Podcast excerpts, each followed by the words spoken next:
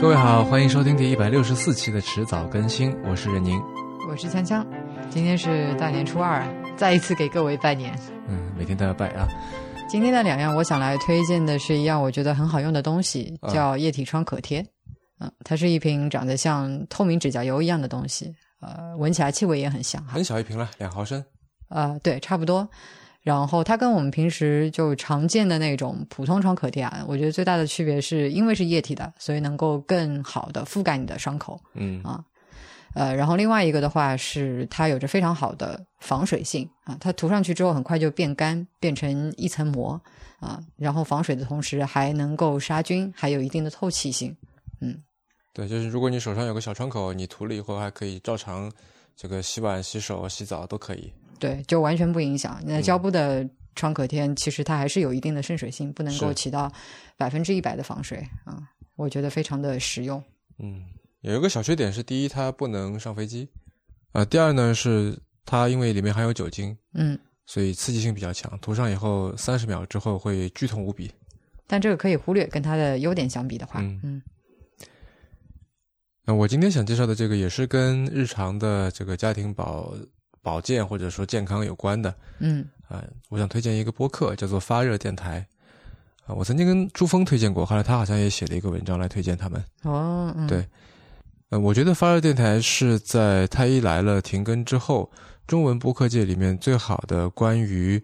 呃医学常识，关于我们怎么样看待一些病症，呃，关于说这个一些介绍病例，介绍一些这个医学故事相关的一个一个博客啊。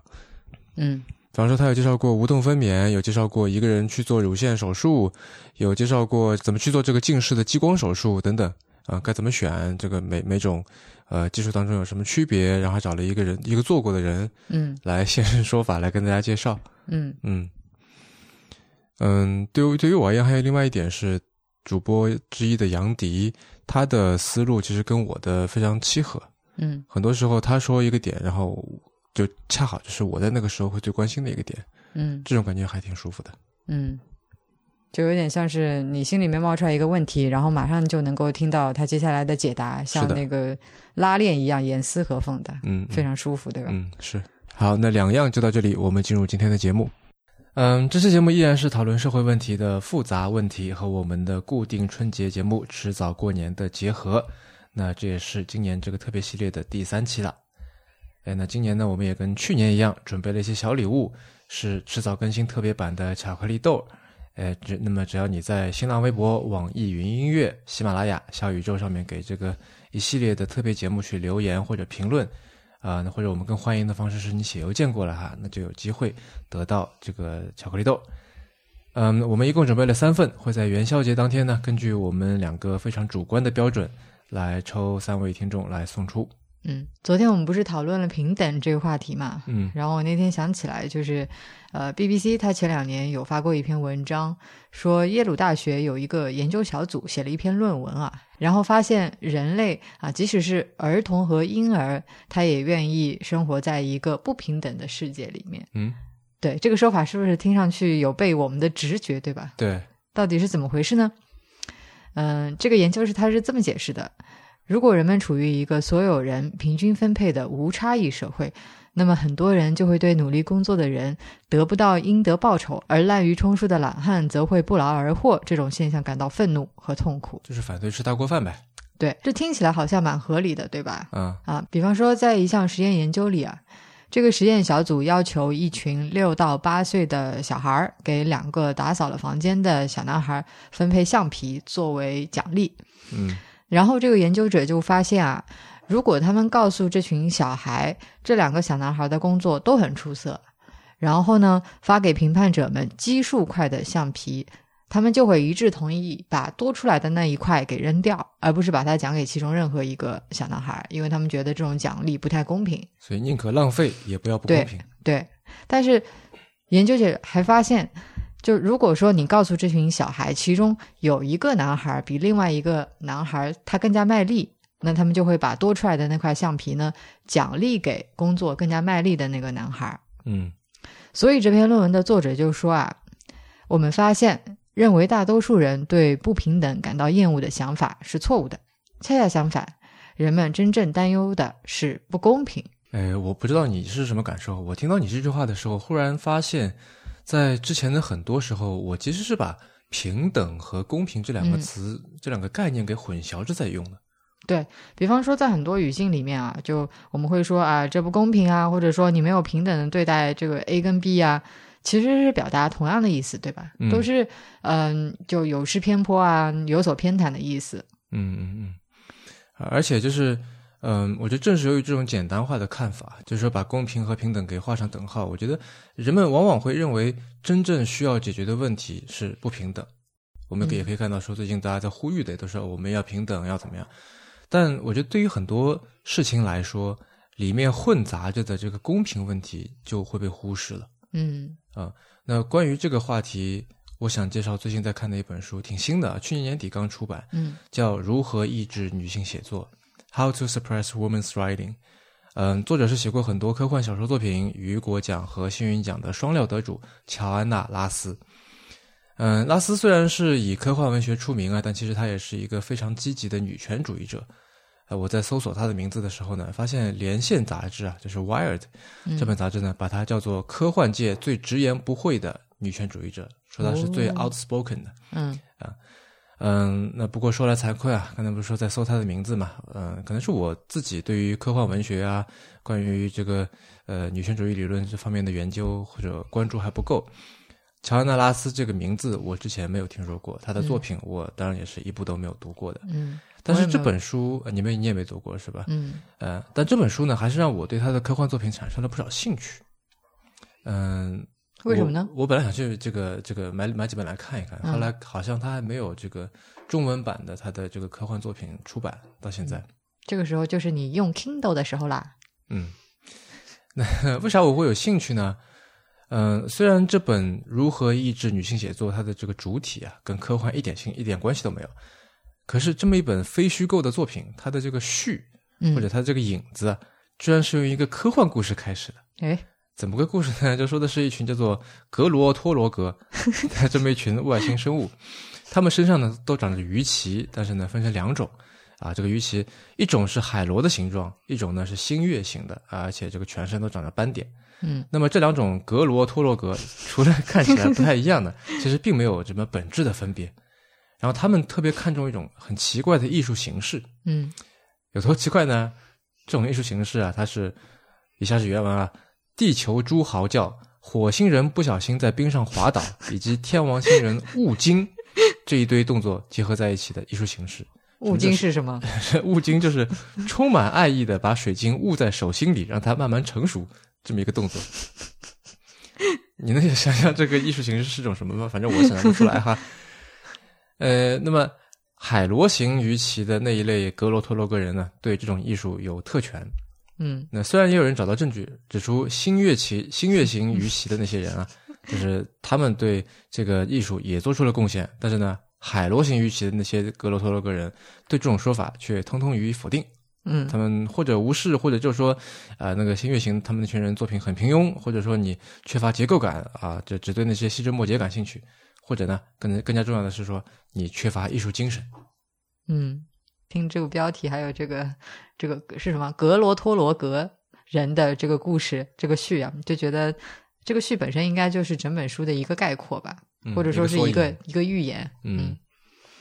我猜他应该是讲的，就是其实他的标题也非常的 outspoken 了，嗯，就是关于女性在艺术创作当中，她们的声音是怎么样被被忽略、被消除的。对，呃，那我们可以看到，女性作家的确遭到了许多不公这个不公平的对待啊。那在这本书里面呢，乔安娜拉斯就列举了很多种，就像书的标题里面说的，如何抑制女性写作的方法。都有哪些呢？其实封面上面都罗列了。嗯啊，他没有写，他写了，可他不该写；他写了，可你看看他写的是啥呀？啊，他写了，可他算不上真正真正的艺术家，这也不是真正的艺术。他写了，可就写了这么一部啊。他写了，但是呢，作品是因为某一个很勉强的原因才显得有趣的。他写了，但他接受了他人的帮助。他写了，但他是个怪胎。比如说，什么叫他没有写呢？他明明写了，对吧？为什么叫什么叫他没有写？嗯。就我们昨天提到的这个科学怪人，也就是弗兰克斯坦的那个书的作者玛丽雪莱，啊，他不是被称作科幻小说之母吗？嗯呃，他的作品出来了以后呢，就当时就有评论界贬低他，说他只是一个媒介，说他自己说说他没有自己的思想，他就是在传递他周围的，或者说这反映他周围的人这些嗯思想。周围的什么人呢？那当然都是男人。那顺便一提啊，这本书里面也提到了我们昨天介绍的这个第一本书的作者，呃，就那个那个女权辩护的作者，也是玛丽雪莱的母亲玛丽沃斯通克拉夫特，啊、然后她是被放在错误的归类那个章节里面的，就是以那种方式在被贬低哈。嗯，为什么我今天要来说这本书啊？因为我觉得有一个原因是因为我看这本书的时候有一种感同身受的感觉。可是你又不是女性，也不是作家，对，但是我在中学时代很喜欢自己在课余写点东西，嗯哎，长篇小说啊、散文啊、诗歌啊什么的，呃，甚至我还记得写过戏剧脚本，然后大家来排练啥的。嗯哎，我当然不是那种少年文学天才了，但是自己看看呢，还有点必走自珍的感觉啊。我也觉得还不错。啊哈，那于是我会把这些作品拿去给语文老师去看，嗯希望得到他的评价。但是呢，老师给我的回答是：现在不要花时间在这种事情上面。非常熟悉的，你是一个学生，应该要尽力做好自己分内的事情，就是学习。嗯学生以学习为主嗯啊。这种说法再熟悉不过了，我相信大多数听众应该都有类似的经历。呃，那当然，我相信老师是出于好心啊才这么说。那么在这本书里面呢，就说《简爱》的作者夏洛特·布朗特在《简爱》出版的、出版的这个十年前啊，给当时的这个桂冠诗人罗伯特·骚塞啊，Robert Saucy 在写信，想听听这个骚塞对这个他的诗歌的看法。嗯、得到了一个回答，说你写的的确还可以，但是呢，文学不能而且不应该成为女人一生的事业。你在该做的事情上投入的时间越多，就越不会有空闲花在文学上，哪怕是为了消遣。这跟学生的主业是学习为理由的劝告是不是很类似啊？嗯也许骚塞也是出于好奇好心，但是我相信夏洛特·布朗特看到这样的回信的时候的这种这种感受，跟我当时感觉到的那种沮丧、那种无力感也是很相似的。嗯，而且你看，这么多年过去了，就类似的事情，我们现在还经常在社会当中看到。就比方说，我们之前看到的那个脱口秀演员杨笠的这个事件嘛，他不就是因为在表演当中说了一句，而且他都是个脱口秀啊，说很多男性很普通却很自信，所以就被批评啊，甚至被攻击的非常厉害啊。我记得这当中就有一种声音啊，但我们现在听来就非常熟悉了，就是脱口秀不应该是他说的这样的。嗯，那这个就是一个很典型的，他写了，可他算不上真正真正的艺术家，这也不是嗯真正的艺术。对啊对，嗯，我相信大家在青少年时期或多或少都会有我刚才说的那种，就是你面对一个你无法与之反驳的强权的时候那种沮丧和无力。嗯，啊、我而且我说的强权不是一种实际的政治权利，而是一种话语权的压制。对，他是老师嘛，他说的话你得听啊，或者他觉得对的事情你得做啊。那关于这一点，《如何抑制女性写作》这本书里面还提到了你如何去评判一本作品的质量。嗯呃，然后查纳拉斯先引用了一段话，这么说的：一首诗可以成为诗，却不是好诗。它可能枯燥无味，或毫无特色，或流于肤浅。一首好的诗歌应该能够以一种强大而准确的方式沟通诗人和读者或听众。然后他就问了：但问题是什么样的读者，什么样的听众？我所描写的那些用来把女性生活神秘化以及贬低女性写作的技巧，通过掩盖语境发挥了作用。那什么是掩盖语境呢？这就是把自己看不明白的或者看不顺眼的部分做切割，就是简单化，就是强行移动重点，用一套看似正统的言语去扭曲、去转移判断的主题。嗯比如面对一个他们觉得不该写东西的人，无论那个人是学生还是一个女的，问说我写的怎么样这样的问题的时候，呃，你就可以用最简单的这个数学逻辑，a 等于 b，b 等于 c，所以 a 等于 c，对吧？你是学生，学生都把时间花在学习上，所以你该学习，对吧？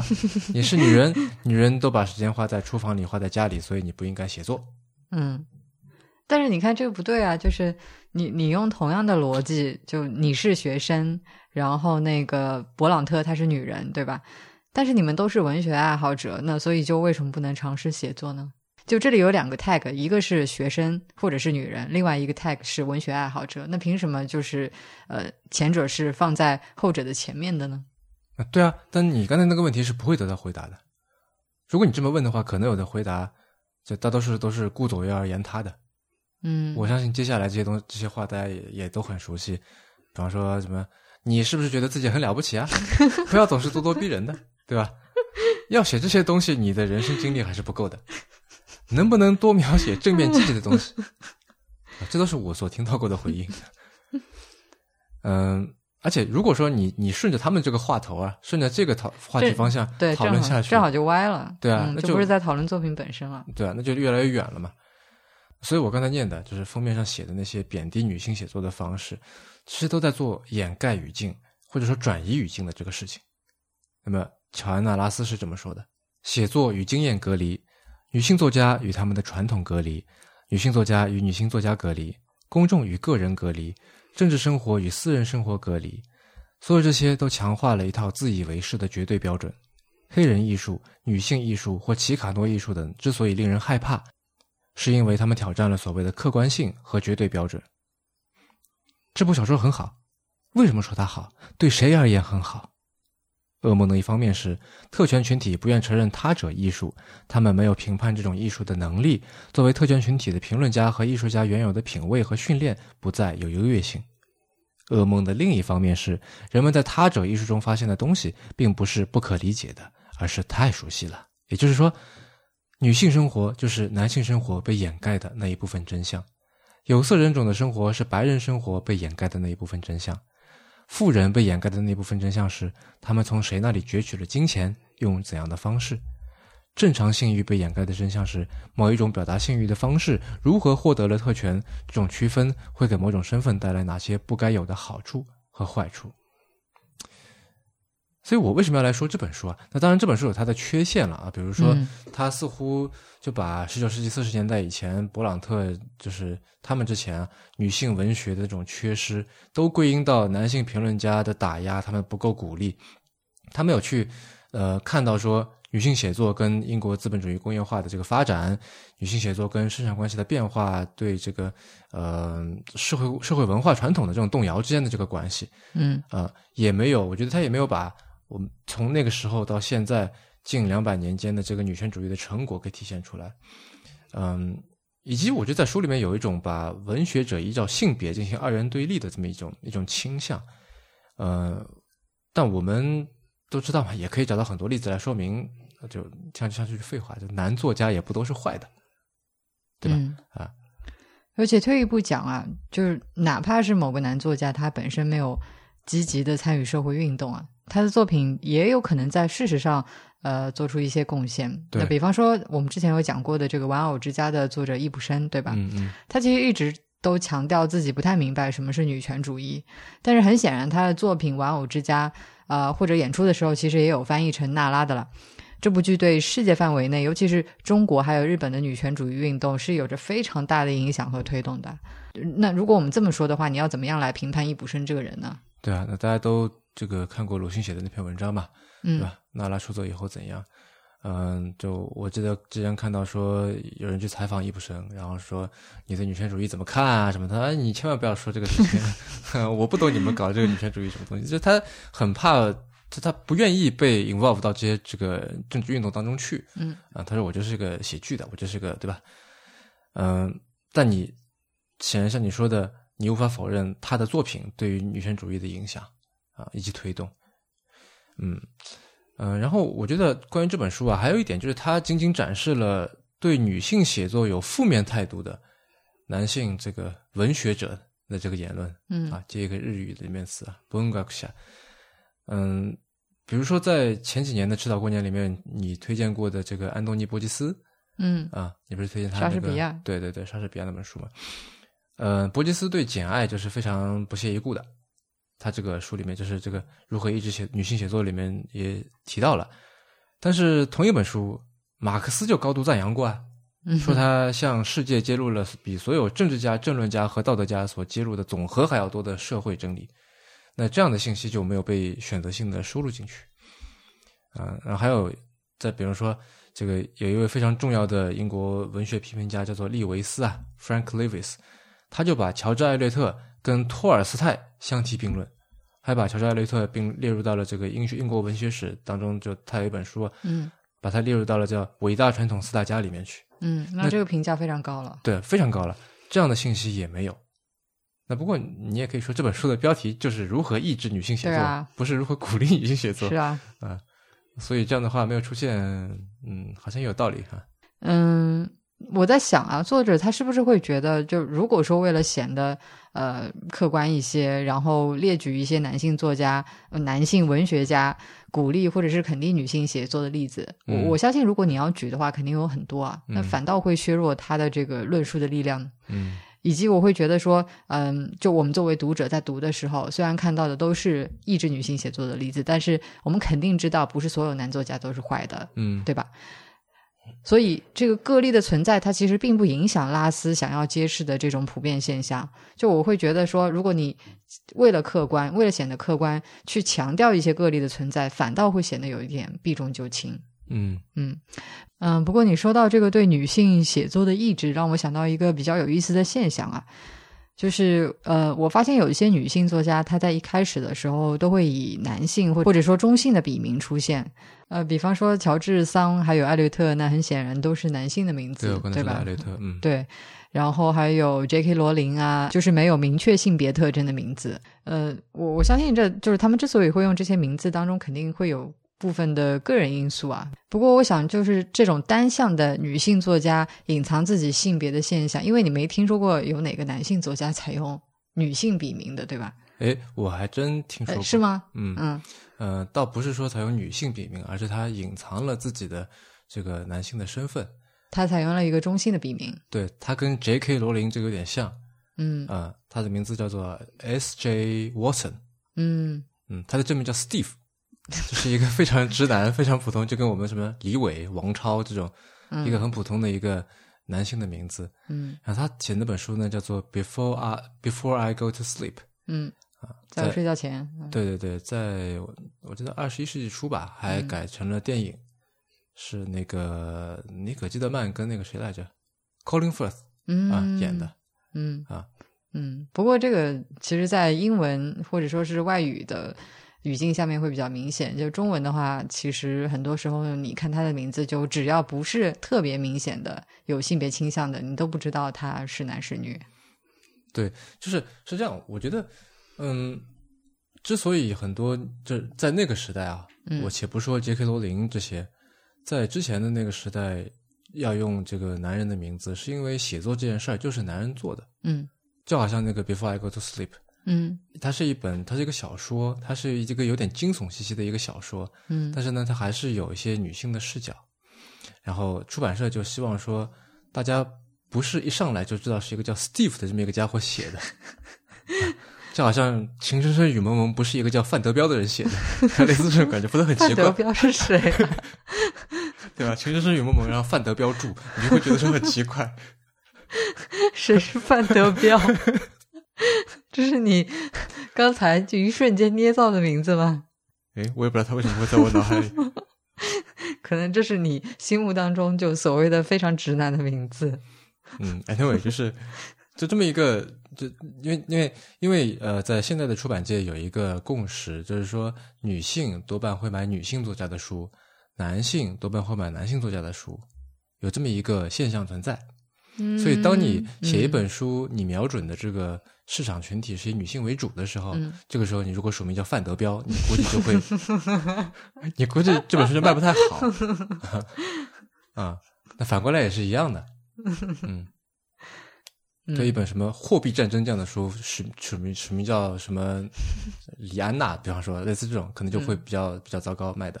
啊、嗯。就光凭你的这个作者名字，大家觉得说你可能写的写的不是很好嗯，但说回来，就是我我刚才举这些女性作家取一些呃，就是比较男性化或者是中性化的名字的话，就觉得说啊，他们是不是也从侧面印证了就你刚刚说的这种问题？嗯就是因为整个大环境它是抑制女性写作的，嗯那取这样子的名字的话，其实是面对这种劣势一种比较实际、比较 convenient 的做法。对。那我再举个例子，比如嗯。像武侠小说，那一般感觉就是一个呃男性主导的一个市场，嗯。所以就呃有一个呃武侠小说女性的这个武侠小说作家叫陈慧宇，这是她的原名，她就给自己起了一个这个比较男性化或者说比较中性化的一个笔名叫郑风，啊，她写的《巫王》啊什么的还挺好看的。嗯。她是陈诚的孙女，哦，嗯就是当过这个中华民国两次副总统的。但其实陈慧宇这个名字好像也还好，没有特别的女性化。嗯，但郑丰嘛，他是那个郑州的郑，丰收的丰，嗯就显得更就更加中中性化对对对，嗯嗯，呃，讲到中性啊，其实有不少作品都探讨过性别转换的这个话题啊，比方说这个非常典型的沃尔夫的小说《奥兰多》。不过我今天要在这里面推荐的这本书呢，还稍微有点不太一样，它不是讲性别转换的啊，他其实探索的是说，如果说我们社会当中它根本就不存在性别的差异，那整个社会它会变成什么样子？那这本书呢，就是刚刚任宁提到的这个乔安娜拉斯的同行啊，嗯或者准确的说应该是前辈前辈了，嗯对，勒古恩 Ursula Le Guin 的小说《黑暗的左手》。嗯嗯，《黑暗的左手》呢，其实是他的艾库曼三部曲当中的一部，然后另外两部分别是《失去一切的人》人对和世界嗯世界的词语是森林嗯异口同声，嗯，呃，这两部也都非常精彩啊。呃，勒古文其实还有一个系列，我猜大家可能更加熟悉，那就是《地海传奇》，嗯因为它曾经被宫崎乌朗改编成呃动画片《地海传说》。对，宫崎吾朗是宫崎骏的儿子，对，但是这个宫崎乌朗好像没有继承太多 他父亲的才华。呃，说回到《黑暗的左手》啊，这个小说里面有一个非常有意思的设定，呃，他虚构了一个叫格森星，也叫东星的星球啊、顾名思义，那个地方非常非常的冷，就是嗯气候条件非常糟糕。然后呢，这里的人他是没有男性、女性之分的，或者准确来讲的话，其实每个人他都是双性。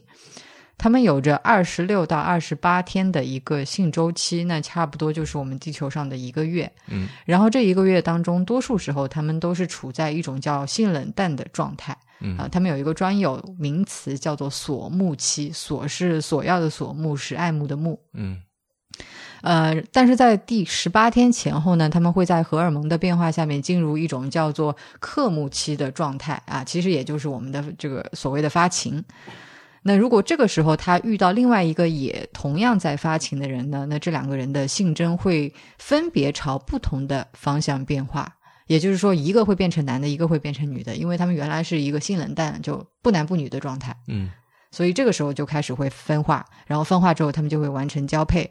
呃，那结束之后，如果说没有怀孕的话呢，就又重新回到之前这个双性的状态、嗯啊，周而复始，就就重新开始我重复我刚刚说的这个状态。这也不是双性，是无性的状态。嗯嗯、呃对，也可以这么说，嗯嗯。但是说双性的话，其实也对，因为他们身上就是同时存在男性或女性的这个潜能。嗯嗯嗯，但是要强调的是，就是他每个人在这个时候转化成呃男的或者是女的，这个概率其实是一样的，就嗯没有是说啊这个更可能转化成男的，那个更可能转化成女的，而且他们也没有办法在事前预见或者说自己去选择啊我要变成男的或者是女的，嗯，嗯。那如果是怀孕的话呢，呃，这个女就是女方。女性的那一方，她会维持性征，直到哺乳期的结束，然后再重新恢复到她之前的那个性冷淡的状态。嗯。啊。而且整个怀孕啊、生育啊、哺乳这些过程都不会，就不像人一样会留下一些后遗症和痕迹。嗯。嗯，其实性转换这个事儿在动物界是有很多的。嗯，啊，一些软体动物啊，比方说呢，比方说阔鱼，嗯嗯，有很多阔鱼它是见面先打一架，嗯，阔鱼是一种长得像蜗牛一样的东西啊，没有壳的蜗牛一样的东西。对对对，就是它大家见面先打一架，打输的那方做雌的，为什么是打输的那方做雌的？因为产卵要消耗更多的热量啊。啊，啊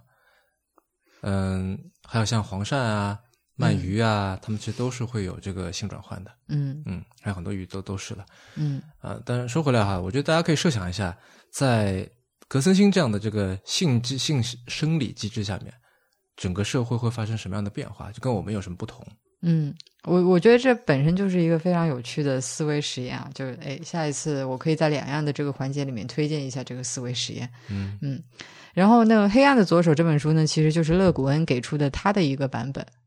在小说里面，他其实是以我，呃，这个我，他是一名被派往东星，就格森星的一个使者，就以他的视角记录了他对性问题的一系列的观察和思考。他是这么说的，就以下是我的引用啊：十七岁至三十五岁的人都有可能会为分娩所累。这一事实意味着，这里的所有人都不会有其他地方的女性可能遭受的心理或身体上的束缚。大家共享义务同特权，相当公平。人人都在承担同样的风险，享受同样的机会。因此，这里的人也就不能享受到其他地方男性所有的那种自由。啊，我来帮你念一段吧。嗯这里的人没有强势和弱势之分，保护和被保护，支配和顺从，占有者和被占有者，主动和被动之分。事实上，我们发现，在东星，人类思维中普遍存在的二元论倾向已经被弱化、被转变了。在我们的社会里，一个男人想要别人认为自己阳刚有力，一个女人想要别人欣赏自己柔弱温婉的女性气质。不管这种认可同欣赏表现得多么间接、多么微妙，而在东星，这两样都不会有。尊重一个人、评价一个人，都只是将他看作一个纯粹的人。嗯，我觉得《黑暗的左手》这本书里面体现的，可以说是一种因为性别平等而导致性别公平的情况嗯。啊，或者说是把性别的差异通过某种嗯、有点像轮回一样的东西给抹平了。你做初一，我做十五。对，就像佛教里面不是讲众生平等嘛？那都在三世六道中轮回，既然角色经常互换，本质上就变成说啊，你中有我，我中有你，那也就没有所谓的高下贵贱之分了，对吧？就是他们强调说，哎，你反正为什么要善待动物啊？因为嗯，这个动物可能上辈子是人，下辈子可能投胎变成你的母亲，类似这种嗯，嗯啊。就像我们之前在新疆那期节目里面有讲过，去看那个克孜尔的千佛洞，它上面的壁画嘛，其实很多都是讲着那个佛本身故事。对对对，佛本身它其实就是描绘的佛的一个一个轮回，是三万六千世。嗯嗯，说回到这本书上面，就有很讽刺的一个事情是，就虽然勒古恩他在《黑暗的左手》里面探索了一个性别层面绝对公平的社会，嗯而且他自己其实就后来我们也会把他称为是典型的女性主义作家。呃，除了《黑暗的左手》，他其实还有很多其他呃探讨性别议题的作品。嗯，或者但是说有这些奇怪的跟我们不一样的性别设定的作品。对，嗯，但是这本小说呢，也恰恰因为性别遭到过批评。哎，为啥？就你你当时在读这本小说的时候，就看到那些双性人或者是无性人出场的时候，比方说里面的那个主角伊斯特拉凡，对吧？嗯，你脑海中对应的是怎么样的一个形象？就是男的还是女的？还是、嗯啊，我明白你意思了，确实是男的，嗯而且因为对吧勒古恩在用人称代词的时候，也是用这个单人旁的那个他嘛。对，而且如果你去看他的英文原文的话，就是他在提到人类啊、呃之类的词的时候，因为如果是中文你看不出来嘛，但是英文的话，你就看到他用的是 man，嗯嗯，来指代就是人类，而不会我们现在可能更多的会用 man 呃 humankind 之类的词。对，我觉得因为就是在《黑暗的左手》里面那个主角那个地球人，他什么特使嘛，嗯，他本身是个男的，对。然后他看到这个伊斯特拉凡的时候，他也是把他当成是个男的来看待的，对，所以看到伊斯特拉凡。伊。斯特拉凡有一些特征的时候，有一些女典型的女性的温婉的特征的时候，他会觉得非常的不习惯，会觉得说女里女气的。嗯嗯嗯对我之所以讲这个是是想说，哪怕是像勒古恩这样一个他通过小说去探索呃性别绝对平等的社会的作家，那也仍然会因为所处时代的局限，呃，在叙事上面没有办法做到一个一个中性、一个绝对的公平。嗯嗯嗯嗯，虽然传统上面啊写科幻好像是以这个男性写作为主，但二十一世纪以后啊，我发现就无论是新的创作也好，还是以前的作品再次得到关注也好，女性主义色彩它至于科幻题材的文艺作品，就真的变得越来越引起讨论。嗯啊，我们就近几年可以数一数嘛，《攻壳机动队》啊，《超体》啊，就是那个斯嘉丽·约翰逊演的那个 Lucy 啊，还有嗯阿丽塔，呃，这机械姬，嗯对吧？还有那个讲 Her 对赫尔还有最近今年啊，去年刚刚上的那个《异星灾变》啊，雷德利·斯考特这个这个导演了几部的。啊，顺便一提，那个《Before I Go to Sleep》嗯那本书是雷格雷德利·斯考特买下来，然后传了一个局去拍电影的。哦，啊，好像最后是创下了这个呃尼可基德曼跟 Colin Firth 两个人最低票房记录。你为什么知道那么多花边新闻？啊，那刚才说了一些国外的，那我们国内除了像钱立芳那样的这个女性科幻作家，也有男性科幻作家写的带女性主义色彩的比较高水平的作品嗯啊，比如陈秋帆的这个《荒潮》啊，呃，《沙嘴之花》这些嗯啊。那说回《黑暗的左手》啊，嗯、的确像你说的，这本书可以说是构想了一个性别平等的极致状态。嗯那就是只有性没有别，对吧？他就把性别的不平等从根儿上给给解决了，给挖掉了。但这种事情也只能出现在科幻小说里面嘛，甚至连在科幻小说里面也只能出现在别的星球上面。嗯我们的现实生活当中，毕竟会碰到许多许多不平等的事情。那我刚才在一开始之所以要介绍《如何抑制女性写作》这本书，很大的一个原因是因为他把关于一件事的不同过程给拆得很细，给呈现出来。哪件事情呢？就是男女在文学上的不平等这件事情。嗯为什么我要强调过程？嗯因为我觉得平等它是一种结果导向的论述，然后公平是过程导向的论述。嗯那如何抑制女性写作这本书，在我看来最有价值的点，就是在展现男女在文学上的不平等这个结果之前的那些各种各样的不公平的评判过程，然后我们就可以把它当成是一个错误示范大全，是一个错题集，来一一检查和反省这些过程。嗯，以及呢，我们就也可以来讨论如何能够做到公平。啊，为什么我在说公平啊？因为男女平等这个结果，虽然听起来比较直接，我们可以喊口号，我们要男女平等，就喊出来了，非常大家都能够理解。但是，就是因为它相对来说它概念简单，比较宽泛，所以它反而解读空间很大。就平等比较容易用各种方式，就你打引号的去达到。嗯比如说，你说我要男女平等，他说好，那我现在新中国第一部宪法就把男女平等四个字黑纸白字写进去，算不算男女平等？达到了吗？那如果规定是在某一些特定的领域里面呢？就比如说都有平等就业机会，那比方说看数字嘛，中国女性的这个劳动参与率比大部分的发达国家和一些大的经济体都要高，那算不算男女平等？算不算不算达达到了？对吧？这个二零一二年国务院发布这个这个女职工保护这个特别规定，那算不算男女平等？是不是已经达到了？然后这这个我觉得可以无限制的问开去，对吧？中国女性结婚以后不用改夫姓，那算不算男女平等？挺平等的呀，是不是已经达到了呢？对吧？一家商场说我让女厕所的数量、面积、马桶个数都比男厕所多，想得很贴心吧？是不是？那算不算男女平等？就网上有很多类似的言论，但是我们就看一个事实是，按照这个性别发展指数来看啊，来排名的话，二零一五年的数据，中国在参参与排名的这个一百将近两百个国家里面排在第九十位，也就是个中下这么个水平。是不是也可以说这个平等它其实还没有全面铺开？就是我们在某一些领域里面实现了这个男女平等，但是还有在另外一些领域没有实现，所以总体的看这个性别平等指数的话，它依然不是很高。是啊，就是我觉得，因为平等这个词太大了，嗯它像是一个像共产主义一样的一个终极目标，对吧？刚才说了，最极致就是只有性没有别，无论你在生理上面，还是心理上面，还是社会学意义上面。嗯，那所以你觉得应该怎么样呢？难道就是就因为它比较远，看上去就是可望不可及，而不要去追求平等？不是不是，我就我是觉得说，我们可能应该把重点或者把我们大多数的这个关注的精力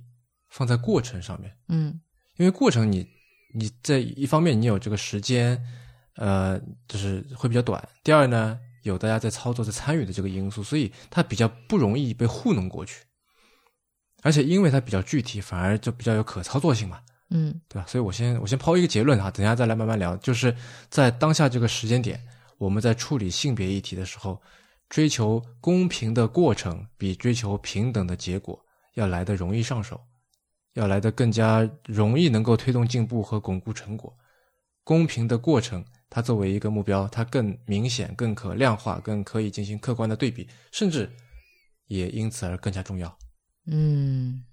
关于平等和公平啊，就是我我想到我们刚才不是有讲到简爱嘛，嗯然后他是非常追求平等的一个人，嗯然后他跟那个罗切斯特在花园里的告白对话里面有一段非常有名的平等爱情宣言啊。你刚才一边说的时候，就我一边找到了，我想在这里念一下。你以为因为我穷、低微、不美、矮小，我就没有灵魂、没有心吗？你想错了，我的灵魂跟你一样。要是上帝赐予我美丽和财富，我就要让你感到难以离开我，就像我现在难以离开你一样。我现在跟你说话，并不是通过习俗惯例，甚至不是通过凡人的肉体，而是我的精神在同你的精神谈话，就像两个人都经过了坟墓，我们站在上帝的脚下是平等的，因为我们是平等的。嗯，这段话可能我们现在听起来稍微有点肉麻，有一点过时啊，嗯但是在我小的时候读到的时候，就还是有非常大的震撼。呃，罗切斯特他显然也是认同这段话的，所以就说完，两个人就接吻了。嗯哼但是简爱在故事的最终得到平等了吗？也许吧。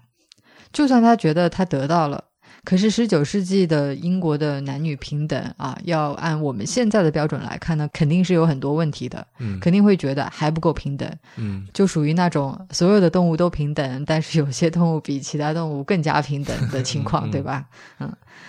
嗯，但是他们两个分分合合的爱情过程是公平的，就哪怕是我们从现在的角度来看呢，他们的付出和得到做各种决策的依据，在我看来是非常公平的。嗯嗯，其实我觉得应该在许多人看来都是公平的，对吧？嗯一段不公平的爱情就很难会给人感动。嗯，可能我说我们不如先来追求公平，这样会让人觉得我在宣扬公平比平等更值得追求。对，是是有这个感觉。呃，但我相信迟早更新的听众是有这个理解能力的。我我当然不是认为平等不值得追求，它不重要，而恰恰是因为它太重要，太容易被像打太极一样消解掉，并且的确属于长期目标，所以我觉得眼下更能让所有人都能参与进来的方式，是我们先来讨论具体的过程。嗯，这么说可能有点抽象啊，但是究竟什么叫结果的不平等和过程的不公平呢？就用开头你提到的这个小孩打扫房间讲橡皮的这个例子来说好了。打扫卖力的比不卖力的拿到更多的橡皮，这是收入的不平等，但评判的过程是公平的。对，如果打扫卖力的和不卖力的拿到了同样数量的橡皮，那收入是平等了，但是评判的过程是不公平的。对，如果不卖力的反而拿到橡皮比较多，这就是结果和过程既不平等又不公平。嗯，最糟的情况了。嗯，那我们昨天不是说到条件平等和机会平等嘛？在这个例子里面，拿到橡皮的数量是一样的，就是条件平等。然后只要你比对方卖力，就能拿到比对方多的橡皮，就是机会平等。那么卖力程度的判断，仅仅跟你的工作结果有关系，跟你的什么年龄、种族、肤色、肤色、口音什么都没有关系，则是评判过程的公平。嗯，在我们讨论性别议题的时候啊，就好像条件平等啊、机会平等，还有过程公平，呃，它确实是混合着出现的。那比方说，呃，一家公司它如果要招十个人啊，在追求条件平等的情况下呢，应该是呃男的、女的五五开，五五开，对吧？嗯大家都五个，这显然是对第六个比男人要厉害的女人，或者说比女人要厉害的男人，他是不公平的。嗯也损害了机会平等。但是在追求机会平等的情况下呢，重点就是以什么样的方式去考核应聘者，嗯，也就是我们怎么样来确保这个过程的公平。是的，嗯，就像在节目的昨天的节目里面说的，在当下实际当中，大多数情况我们都会选择追求男女机会平等嗯，啊，因为这已经是个时代性的原则了嘛。是的，那我这句话一说啊，可能很多人会反对，会举出很多男女机会不平等的例子，这我当然是同意的。这种现象当然存在。那如果说全世界都已经都已经达到了男女机会平等，我们也不用来做这一一系列的节目了哈。但另一个事实是，现在也很少有企业会对一个性别不敏感的职位，会在招聘的时候明文写出性别偏好的。对，如果有的话，首先他这这就已经违法了。对，劳动法，嗯对劳动法的第十三条规定，妇女享有与男子平等的就业权利。在录用职工时，除国家规定的不适合妇女的工种或者岗位外，不得以性别为由拒绝录用妇女，或者提高对妇女的录用标准。你知不知嗯道这个国家规定的不适合妇女的工种或者岗位是啥？有啥？像什么煤矿矿工啊，消防员，呃，消防员好像没有明文，反正就是矿工什么是有的啊。嗯，就是高危行业。对对对，嗯高危，然后对体力要求很高的行业，嗯，这么说来，产妇算是高危行业吗？这我就不知道了，这算是个行业吗？嗯，就也许吧。但说回来啊，这个性别歧视的确是职场里面的一个敏感词啊。我我前段时间自己随便搜了一下，就发现一个还挺有趣的现象。嗯嗯，性别歧视也好，女权主义也好，女性主义也好，就类似的这些你能够想象得出的词条。嗯，这些词的百度搜索指数从二零一二年最早的时候，呃，开始查，都有非常明显的周期性波动。嗯啊、都会在每年的一月底、二月初和呃七月底、八月初的时候降到谷底，然后呢，又会在每年的三月到六月和十月到十二月处于较高的一个水平。嗯然后，如果你把求职相关的关键词也加入到对比中去啊，就会发现，哎，这两个领域的曲线的相关度还挺高的。嗯嗯，我猜可能是因为在求职招聘期间啊，就无论是呃媒体啊、受众啊，还是社交网络，都会对这方面的信息比较敏感，需求嗯量比较大。嗯嗯啊，稍微解释一下，所谓的曲线的相关性很高，就是说这两条线的形状比较像，啊、一个上去了，另一条也在也也在上去，另一个一条下来了，然后另一条也在下来，这样的这个意思哈。嗯、那你刚才说到这个社交网络啊、媒体啊，就是我在想的是，要是有谁在招聘的时候明文写出性别偏好，说这个这个这个这职位，比方说是个设计师，嗯对嗯吧？然后最好是男性，这样写出来的话，那曝光出来，在各种舆论里面，这家公司肯定被谴责，会被骂死。所以，如果有家打引号的这个聪明的公司，他就想招两个男人，他不想招两个会来月经、会生孩子、会要休产假、会哺乳的女的，他不会把这个性别偏好写在明面上的。明面上，哎，男女均可，但是在考核应聘者的过程当中，他会加入不公平的因素。那这时候我们，你想没有办法去要求他做到条件平等，嗯两个设计师你要招啊，必须是一男一女，你凭什么去要求人家公司，对吧？然后你呼吁人男女机会平等，那他说我做到了呀，我男女均可嘛。那这时候我们能够怎么办？前天的节目我最后提到这个王震教授，他举过一个美国的例子，比如说交响乐团招招人，有人要招这个小提琴的这个演奏者，然后一堆人上来，先填表，名字、性别都在表上给你抹掉，就给你一个号码。然后呢，考官是在幕后的，就我不管考官平时是不是同意男女平等，反正你看不到人，你就看听声音来打分。人家在那个幕后面在演奏啊，这是一种无知之幕了啊。那这样就确保了公平。所以现在不少美国交响乐团的这个首席首席小提琴手都是女的，这个就是用机制来保障过程公平。我觉得中国的女权主义运动跟很多别的社会运动一样，做了太多挥拳头、喊口号、打嘴仗、吵群架、扣帽子，以及在自己的这个回音室里面自嗨的事情了。对于建立一个嗯、呃机制去保障过程公平上的这个思考，这样的讨论和实践实在是太少了，这是很可惜的。我们有这么多的能量都浪费在一些别的地方。我觉得我们无论男女啊，首先应该建立起以公平为先的思维方式。嗯那关于这一点，我想介绍一本书，叫做《摆脱共情》（Against Empathy）。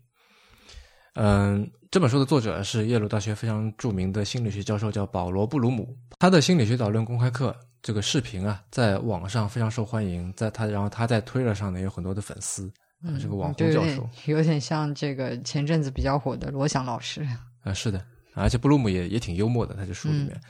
哎、呃，说回书啊，我们知道公平总是跟合理联系在一起，对吧？公平合理，公平合理，嗯哼，因为为什么呢？因为公平总归要有标准嘛，那这个标准就是那个理，理是什么呢？就是我们的理性。那保罗·布鲁姆这本书啊，如果浓缩成一句话，就是在面对问题的时候，我们应该尽量少用共情，尽量多用理性。听上去他好像是把共情和理性对立起来了，但是我觉得这两个并不互斥啊。就是共情，它能够帮我们更好的去理解对方的处境啊、想法，那你就能够更好的利用理性去想对策，不是吗？嗯，是这样的，这这本书确实对立了共这个共情和理性，但是呢，嗯这本书它是区分了认知共情和情绪共情的。嗯你刚才说的那种就换位思考啊，那种认知共情，布鲁姆说其实是属于理性的范畴的，就是是你去推理他人背后的逻辑，嗯，是属于这么一种这个这个呃思维活动。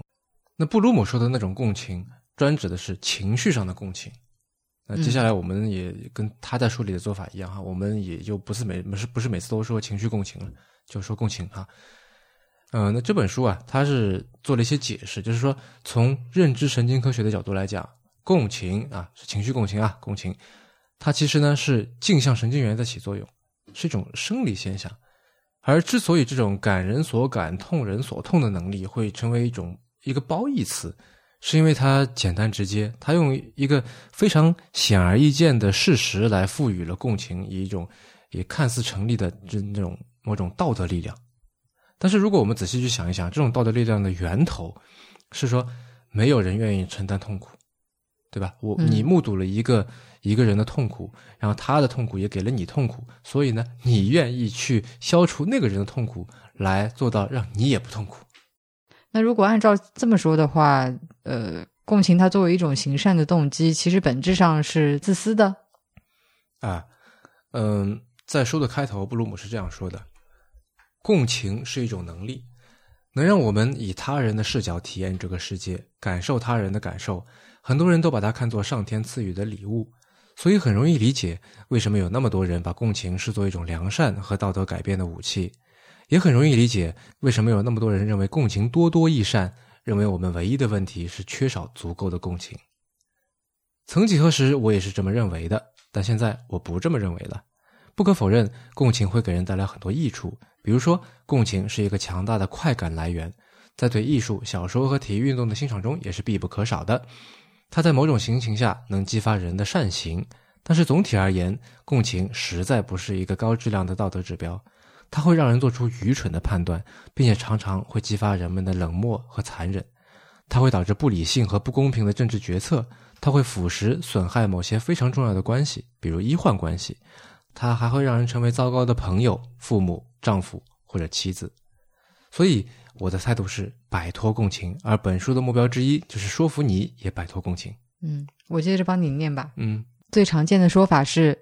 富人并不会花时间去理解穷人的生活有多么艰辛，但如果他们真的这么做了，社会就会更加平等和公正。这之外还有很多例子，比如在发生警察枪击手无寸铁的黑人的事件时，美国左翼的新闻评论员会说，警察对黑人缺乏足够的共情；右翼的新闻评论员则会说，批评警察的人对警察缺乏足够的共情。不理解警察需要面临多大的压力和多么危险的情况。有一位心理学家认为，如果纳粹分子对他人有更多的共情，大屠杀就根本不会发生。很多人坚持认为，如果医生和治疗师对患者有更多的共情，他们的工作就会做得更好。如果政治家对民众有更多共情，他们就不会认可现行的导致美国出现严重经济和政治问题的政策。你也许会觉得，如果身边的人对你的处境有更多共情，真正理解你的生活，他们对待你的方式就会比现在好得多。然后在这段话之后，他说：“我觉得以上想法都不靠谱。念了这么多，白念了。就他觉得我们面临的问题很少是因为缺乏共情造成的，而往往是去这个共情泛滥造成的。像刚才说的，共情这种理解他人心智和感受的能力，其实是一个跟道德无关的技能。嗯它可以被用作更各种用途啊，不是说共情就是好的。那最简单的来说吧，一个共情能力强的骗子会更容易得手，对吧？嗯那最近几年社会上都比较关注校园霸凌的这个现象，那霸凌者往往都是有比较强的共情能力的，他们能够了解什么东西会让这个对方去恐惧，怎么样才能够去摧毁一个人，对吧？一个共情能力强的虐待狂，甚至可能会在虐待的时候，在向虐待对象实施暴力的时候，他会更加的开心啊，因为他能感觉到你的痛苦。那不过，虽然这本书叫《摆脱共情》啊，保罗·布鲁姆倒是先列举了很多共情的好处啊，比方说可以怎么样通过共情来鼓励人们做好事啊。那其实也就是，呃，我们的老话“己所不欲，勿施于人”，对吧？对。嗯，但虽然共情在一定的情况下面可以成为做好事的催化剂，但是反过来呢，你不能说做好事就一定要共情，一定需要用到共情。比方说，你在这个因为担忧全球变暖而参与一些这个环保组织的这个运动，那这样的好事情就跟你对特定个体的共情没有关系，对吧？那布鲁姆也分析了共情对于人们判断和处理问题的影响。啊，我想挑两点出来，就放在这个我们现在性别议题的语境里面跟你讨论一下。嗯，比如第一点是，共情是有局限性的，就说到底，我们其实只能跟跟自己差不多的人发生共情。嗯，然后布鲁姆就这么写说，共情就像一盏一盏聚光灯，让人只能看到并关怀眼前的几个人，却对自己行为的长期后果视而不见，也看不到自己共情不到或者不能去共情的人。那就像在前天的节目里面聊到的话，我们发现女权主义者往往对男性的这个痛苦、男性受到的攻击和压迫视而不见，采取两套标准。我可以举一个非常常见的例子啊，比如说，假设你是女性吧，我本来就是女性，不用假设。那我也可以邀请，那我也邀请听众来这个想象一下哈，假设你是女性，平时喜欢发自己的这个生活照片放到网上去，嗯。然后有陌生的男性网友在你的微博留言，管你叫老婆，说我想操你，我们都会觉得这是毫无疑问的性骚扰，嗯，应该被制止，没错吧？没有任何疑问，对不对？是。但反过来啊，假设你是男性，一样平时喜欢发自己的生活照片啊，健身啊什么的，肌肉很发达，然后这个时候有陌生的女性网友在你的微博留言，管你叫老公，说哥哥操我，这是不是性骚扰？在我看来，如果前一种是，那么后一种当然也是。但是有一种女性主义观点说，在父权社会或者说男权社会里面，男性本来就是被鼓励对欲望对象主动出击的，是女性是相对被动的。那么现在女性慢慢主动起来了，这是一种对于父权或者对男权的一种勇敢的叛逆，一种反叛，所以值得被鼓励。对，这种 rebel 是好的，它值得被提倡，不应该被制止。那在我看来，这种短视的观点就是被自己的共情蒙蔽了眼睛。嗯。你你讲到这些的话，就是让我想到《Red Pill》这部纪录片里面，其实也有很多类似的现象啊。嗯，对啊，那也借用那部电影里面的一句话：“从 A 点到 B 点的距离，跟从 B 点到 A 点的距离是一样的。”对，对吧？女性大多只能跟女性共情，那么同样的，因为共情泛滥，也让很多男性对他们的同性产生了共情，然后径直走到了女权主义的对立面。对，这个其实也造成了局限性，而且我觉得其实很讽刺的，就是说这个其实很多女权主义的观点吧，或者说他们的立场是，呃，和这个就这一部分的男性是一样的，但是因为就是这个共情的泛滥，所以让这部分原本立场一致的男性就走到了他们的对面。对啊，嗯，布鲁姆就还说，共情是带有偏见的，会让人更倾向于表现出狭隘的地方主义，甚至是种族主义。就我我是观察到，在性别领域就有不少这样的问题啊，比如说，在许多男性看来，女权主义者也好，女性主义者也好，这意味着什么呢？难搞，事情多，意味着老处女，意味着仇视男性，意味着咄咄逼人，意味着受迫害妄想狂，对吧？那反过来呢？对啊，是啊。而在许多女性看来，男性主义者是啥呢？就意味着你。享受特权意味着你油腻啊，这个你就过度自信，意味着你攻击性很强，意味着你就支持强奸犯。然后另外有一个很值得思考的点，我们知道这几年女权主义者不是提出有很多的这个头衔和职业，就传统上习惯上是以这个 man 来结尾的，现在都应该去改掉。对啊，就比方说这个 chairman 主席啊。spokesman 发言人啊，嗯嗯，都应该改成这个 chairperson 啊，spokesperson 这些比较中性的。包括我们刚才讲到那个勒古恩的作品当中，当时不是用了 man 来指代人类嘛？那我们现在更多的是用 humankind 这样的中性的词啊。对，那像那个 chairman 或者 spokesman，如果说当事人她是个女的，那就直接叫 Chairwoman，对吧？是的或者 spokeswoman 这样。是的，啊再比方说像警察 policeman，呃，应该叫 police person 或者是 police officer，、嗯然后呃，消防员这些的话就直接叫成 firefighters，对吧？以前叫 fireman 嘛。对，啊，类似例子有很多了。然后他们这么改的理由主要是有两个。嗯第一呢，这个头衔的拥有者里面有男有女，对吧？或者说刚才说的这个语境当中提到那位就是女的，那她就是个女的，她不是个 man，所以不应该用这个这个词去指代她。是的，第二呢，如果你还用这个 man 来指来称呼这些职业，会加强这个孩子们的性别意识，就是让小女孩觉得，哎，这些意味着什么？呃，正义、勇敢、牺牲精神的这些职业啊，像警察、救火员什么的，就是男人的专利，或者就是男人的代表，不能这样子，要让他们觉得呢，女人也可以去从事这些职业，女人也可以做这些工作。总而言之，在这些日常概念里面，就应该去男性化，应该性别中立。那这些说法，我觉得当然是有道理的，我我很赞成啊，举双手赞成。嗯但是《The Red Pill》里面也说到了，就是父权或者男权这个 patriarchy 这个词，那这个词在女权主义的语境当中，几乎就是万恶之源的这么个概念，却没有人去说是不是应该也去男性化。如果说那些好的词不能被男性独占，那为什么这个坏的词，可能是最坏的词，它特指男性，却是没有问题的呢？这显然不公平吧？嗯，是，这是一个 fair question。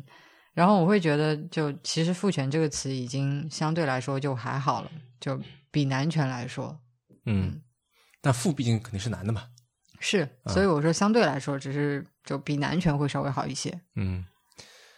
那关于为什么这个词一直叫做父权或者男权，它没有被去男性化，我没有读到过这方面的分析啊。但就个人观点而言，我觉得性别共情带来的这个狭隘和偏见，肯定是这里面主要的原因之一。如果我们能够找一个性别中立的词来替换掉父权或者男权，就不要让我我这样一个事实上支持女权运运动的这个男人，去对另一个我的男性朋友说：“说嘿，要不要一起来反男权？”啊，虽然听上去有点奇怪，但是反男权能够让我们男人也过得更好哦，对吧？这个很奇怪吧？那如果说有这么一个更好的词，那对于消除性别对立，对于扩大女性主义运动的这个队伍，肯定有很好的好处。那毕竟那样说才公平合理嘛，对吧？而且毕竟语言决定了我们的思维方式。那布鲁姆在这本书里面还有另外一段话，我一直在讲，没有共情，我们才能做出最公正、道德且对大家都好的决策。我们不应该通过对受害者的感受进行共情来量刑，而应该通过推理和公平的分析来量刑。如果知道在街头施舍乞丐会导致更多的痛苦，我们就应该忍住不这么做。这些理性的行为并不否认痛苦和困难的存在，其中也没有任何去人性化的成分，仅仅是为了达到某些良善的目标而选择了聚焦于某些事情。因为目标本身至关重要，所以这种行为并非残忍，而是善良。嗯，是，而且你说到这个的话，就让我想到，嗯、其实流浪猫也是同样的这个情况，嗯但是这个我觉得比起共情，可能用移情这个词会更加准确。嗯，啊，这个就不扯开去了，这是另外的一个话题。嗯、确实，我也很期待看到男权啊，或者说父权这个词，它被一个更加中性化的词来取代。这样的话，男性就能够更好的和女性一起来这个朝着我们共同的目标努力啊。毕竟一百年前、几十年前，我们祖辈的女性和男性曾经做成过很多这样的事情。对啊，